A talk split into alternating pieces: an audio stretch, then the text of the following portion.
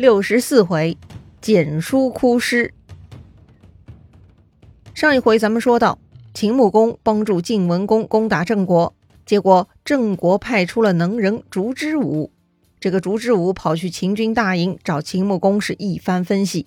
不得不说呀，这个烛之武说的是很有道理呀。秦穆公一心想着跟晋文公结盟，称霸中原，却忽视了这个重要的现实。也就是说，在整个过程中，晋文公可以得到更多的好处啊！若是晋国得到了长足发展，那么秦国的利益似乎真的是被侵占了呢。想到这里，秦穆公居然呢真的答应退兵了，并且还跟郑国结盟了。于是，烛之武的成功呢也被记入史册，这就是烛之武智退秦师的故事了。不得不说，烛之武啊确实有智慧。他呢，把国际形势看的是透透的。如果没有他这些见解，那也是不可能说动秦穆公的。这个就是很高级的挑拨离间了，不需要挤眉弄眼、故弄玄虚，只需要把人性的贪婪、嫉妒掌握到位，必然是字字诛心啊！毕竟秦穆公也只是平凡人而已，他被烛之武给说动了，就下令撤军了。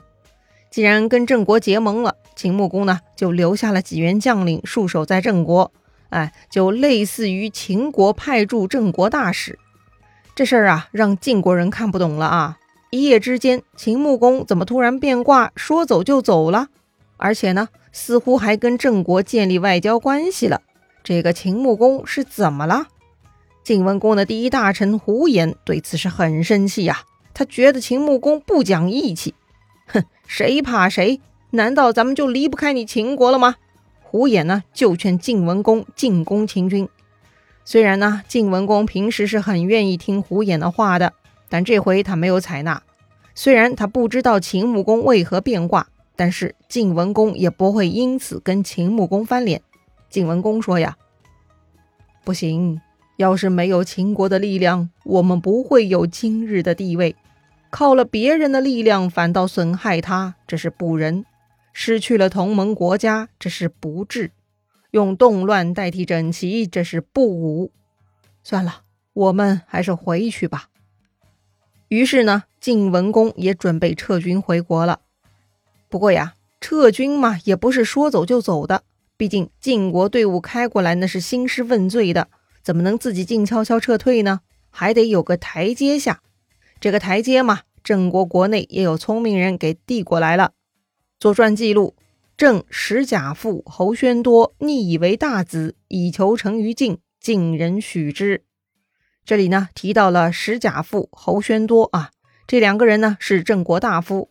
他们探听得知郑国的公子兰也在这一次的晋国军队中，于是呢他们就劝说郑文公派使者去见晋文公，道歉并请求接回公子兰。封他为太子，这样呢就能跟晋国讲和了。奇怪了啊，为啥郑国公子会在晋军的队伍中呢？为啥立他为太子就能讨好晋文公呢？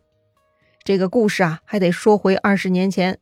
当时郑文公立的太子是姬华，但是啊，这个姬华不安分，他曾经煽动齐桓公帮他消灭郑国国内的三大家族，并许诺将来他会让郑国臣服齐国的。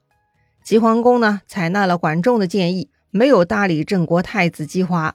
但这事儿啊，消息走漏了，被郑文公知道了。于是盛怒之下，郑文公把所有的儿子们全部赶出了郑国，不让他们有机会染指朝政。这些人当中呢，就有公子兰，他呀就逃去了晋国。晋文公继位后，这位郑国公子兰对晋文公呢，也是十分恭谨谦逊，一直跟着晋文公。所以晋文公带兵出征，公子兰也跟了过来。但毕竟这是讨伐自己的母国，公子兰不忍心跟自己的父亲兵戎相见，所以呢，请求等在后方。晋文公也同意了。虽然公子兰不在前线，但郑国国内的人也收到了消息。于是呢，郑国大夫石贾父侯宣多他们商议，觉得呀，这是个突破口，就劝说郑文公迎回公子兰。这样呢，就有机会可以让晋文公消消气了。郑文公啊，虽然不太情愿，但是呢，考虑大局，也不得不同意呀。没想到晋国那边很好说话，爽快同意了。于是就这样，公子兰回到郑国当太子，郑国和晋国呢也讲和，从此就安定下来了。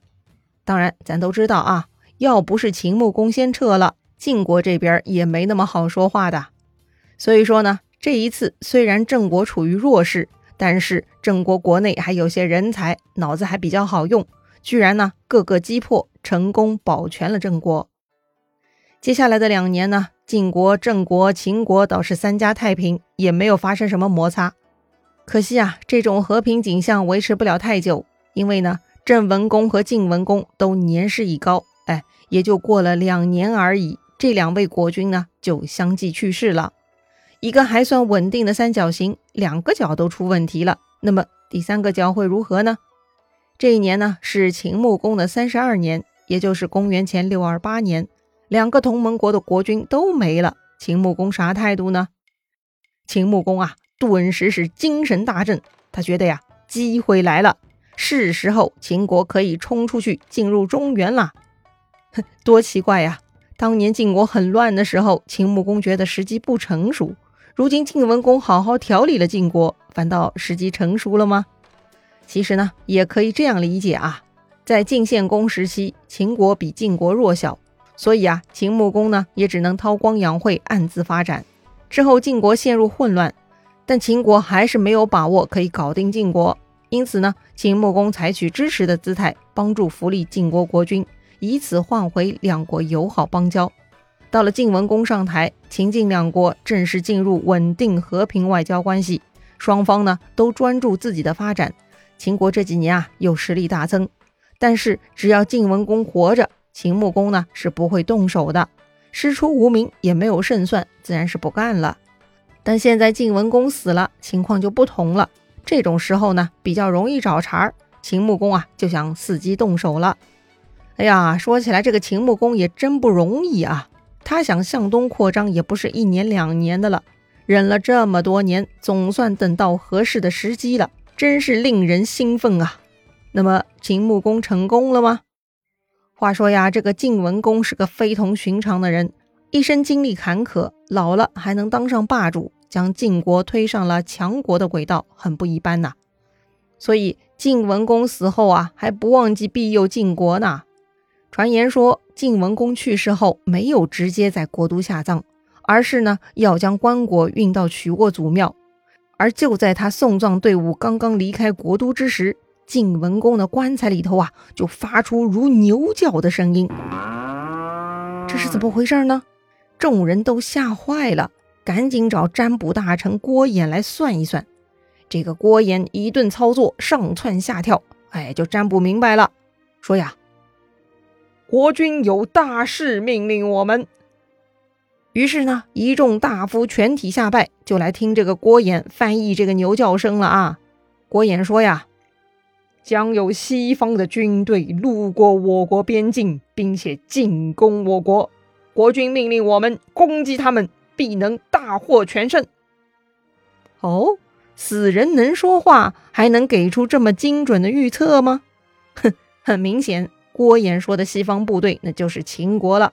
确实，秦穆公这会儿呢是在磨刀霍霍的啊。可难道真的是晋文公显灵，提前让晋国人做好准备了？天晓得，其实嘛，晋国国内本来就有一派人是反对秦国的，说不定啊，这个占卜的郭衍就属于这一派，所以呀，他假借这个所谓晋文公棺材发出来的声音来号召晋国人对抗秦国。不过呢，不管怎么说，如果秦穆公不派兵出来，那么郭衍他们再装神弄鬼都没用。可是啊，秦穆公呢，算是被他们猜中了。要说呢，秦国这边出兵啊，也得有契机才行。这个影子来自郑国，哎，就是之前秦穆公留在郑国戍守的将领之一。这个人呢，名叫齐子。齐子啊，派人回秦国送信，说郑文公已死，如今郑国虚弱，他们还让齐子掌握了郑国北城门的城防，真是个绝好的机会呀！要是此刻秦军发兵悄悄过来，必能一举占领郑国呀！哎呀，完美！这简直就是天时地利与人和呀！秦穆公很高兴，就去找简书商议详细作战计划了。可是没想到简书居然强烈反对，为啥呢？简书啊指出了三个问题：第一，这个棋子说的悄悄发兵，他在郑国里应外合这件事情不可行。为啥呢？秦国距离郑国那不是一两天能到的，千里之行怎么可能瞒过别人呢？别说郑国，估计普天下都知道了。第二，辛劳军队去袭击远方的国家，这样做也不合适。经过一路的疲劳，军队到达敌人那边就已经气力枯竭了。而对方是以逸待劳，早有准备，自然我方难以取胜。第三，我们的士兵辛苦劳累，却最终没有所得，必然士气受挫而出现叛逆心理，这样对秦国也不利。综上所述，劳师远征去攻打郑国，既没有胜算，风险又大，不划算呐。简书的分析呢是很有道理的啊，但是秦穆公听着很不爽。要知道。简书来秦国已经二十多年了，秦国虽然逐渐富强，但毕竟还是没能称霸中原，这让秦穆公有些着急了。所以这一回他不肯听简书，就有些冒进了。秦穆公下令孟明、西岐、白乙三员大将带军从东门出发。这三个将领是谁呀？其中领头的是孟明，他呢是百里奚的儿子。另外，西乞和白乙呢是简叔的两个儿子。当年简叔是孤身来秦国的，估计后来安定下来之后呢，也把家里人接到了秦国。所以，百里奚和简叔的儿子们就为秦国效力了。哎呀，自己的骨肉要去参加一场注定要输掉的战役，作为父亲，简叔很难过呀。简叔无法说服秦穆公，他呢就在军队出征的那一天跑去阵前哭丧。他对三个将领说：“呀，秦国人一定在萧山抵御秦国的军队。萧山有两个山头，南面的山头上有夏侯高的坟墓，北面的山头是文王躲避风雨的地方。你们必定会死在那里。我到那儿去给你们收拾尸骨吧。”这里简书说的夏侯高，他呢是夏朝的第十五任君主，相传他死后葬在萧山。总之呢，萧山有两个山峰，两个山峰都有来历。简书认为啊，孟明他们最终会被晋国人袭击，丧命于萧山之间。这一段呢，就是有名的简书哭诗了。不过呀，站在秦穆公的角度，大军出征在即，简书居然哭丧，哎呀，实在是很晦气啊。搞得秦穆公是很生气，觉得简书呢就是老糊涂了。得了，也别废话了，赶紧上路吧。秦军呢这就向东进发了。那么这一次东征的结果到底会如何呢？简书是危言耸听找晦气吗？精彩故事啊，下一回咱们接着聊。